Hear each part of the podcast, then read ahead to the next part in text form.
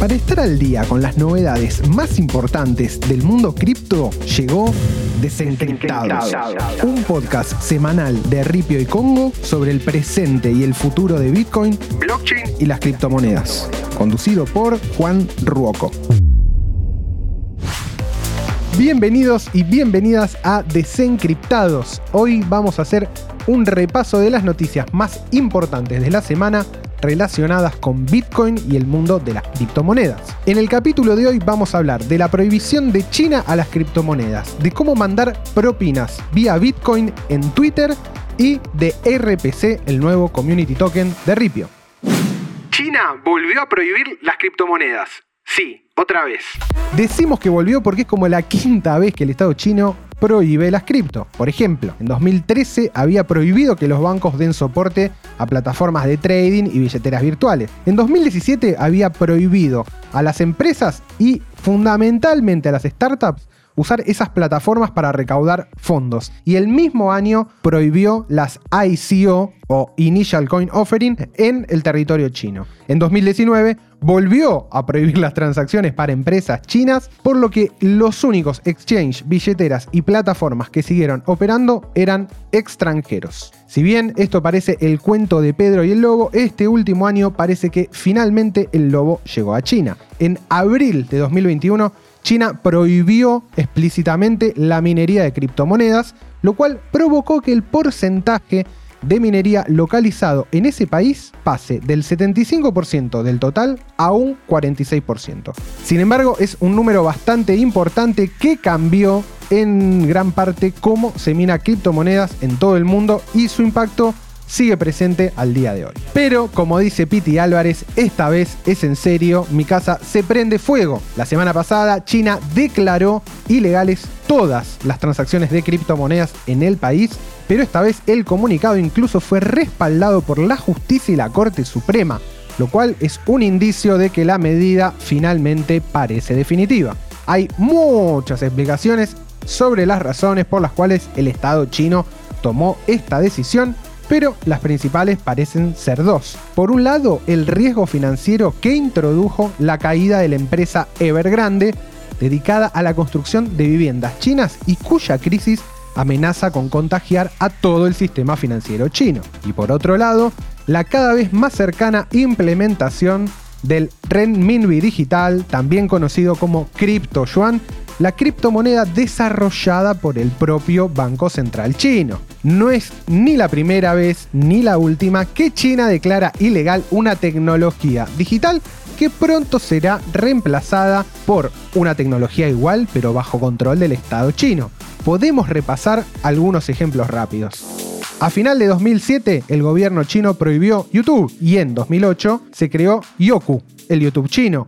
En julio de 2009 el gobierno chino prohibió Facebook y en agosto de 2009 se creó Weibo, el Facebook chino. En noviembre de 2012 el gobierno chino prohibió Google y aunque Baidu, el Google chino, había sido creado en el año 2000, su cotización se duplicó a un año de la prohibición de Google. En 2017 el gobierno chino prohibió WhatsApp y Weibo, el WhatsApp chino, que había sido creado en 2009, se convirtió en la aplicación para mandar mensajes más usada de China. Bien jugado China, bien jugado. Lo único que nos queda es seguir de cerca los acontecimientos y ver bien qué sucede.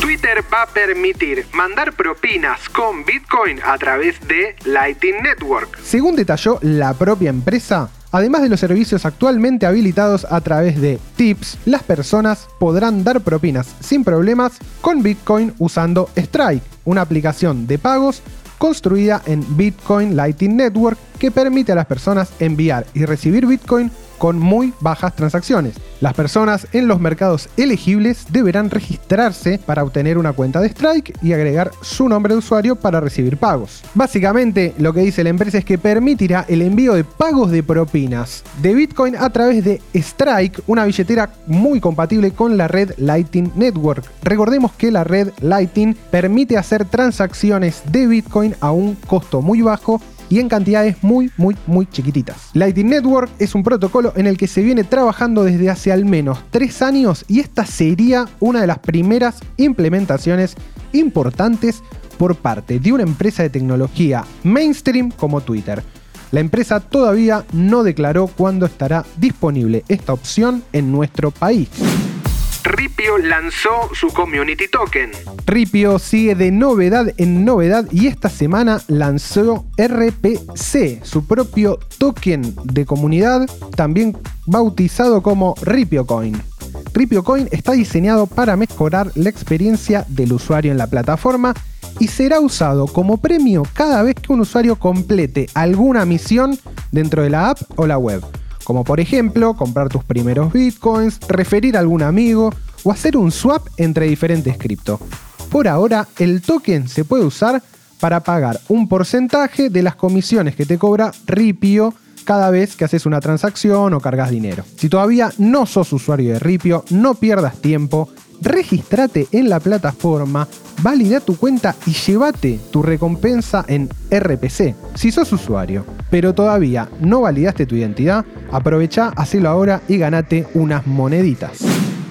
Y para cerrar, vamos con las cotizaciones, que es lo que más le interesa a todos ustedes, criptomanijeros. Al momento de grabar este podcast, Bitcoin cotiza cerca de los 42 mil dólares. El precio del principal activo parece haberse estabilizado esta semana entre la franja de los 41 y los 43 mil dólares, después de haber tenido una semana muy turbulenta. Sin embargo, como saben, no nos gusta hacer muchas predicciones de precio respecto de si va a subir, si va a bajar o si va a mantenerse. Por lo pronto, recomiendo seguir la cotización día a día, dado que se pueden dar buenas oportunidades de compra. Como siempre, recomendamos nosotros de manera escalonada y mirando las tendencias. Ethereum por su parte cotiza debajo de los 3.000 dólares, oscilando entre la banda de los 2.900 y los 3.200. A Ether parece estar costándole un poquito más mantenerse arriba de los 3.000 por lo cual hay que mirarlo bastante de cerca.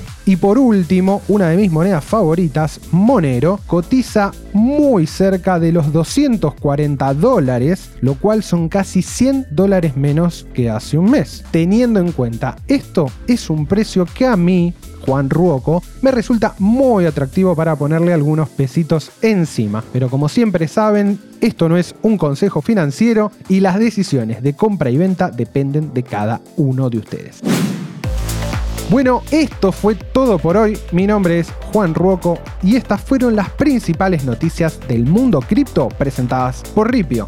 Nos encontramos la semana que viene en el próximo episodio de Desencriptados. No se olviden, denle seguir a este podcast, activen las notificaciones, suscríbanse, compártanlo y háganlo llegar a todos los lugares más recónditos de internet, de su familia, sus amigos y por qué no también de sus mascotas.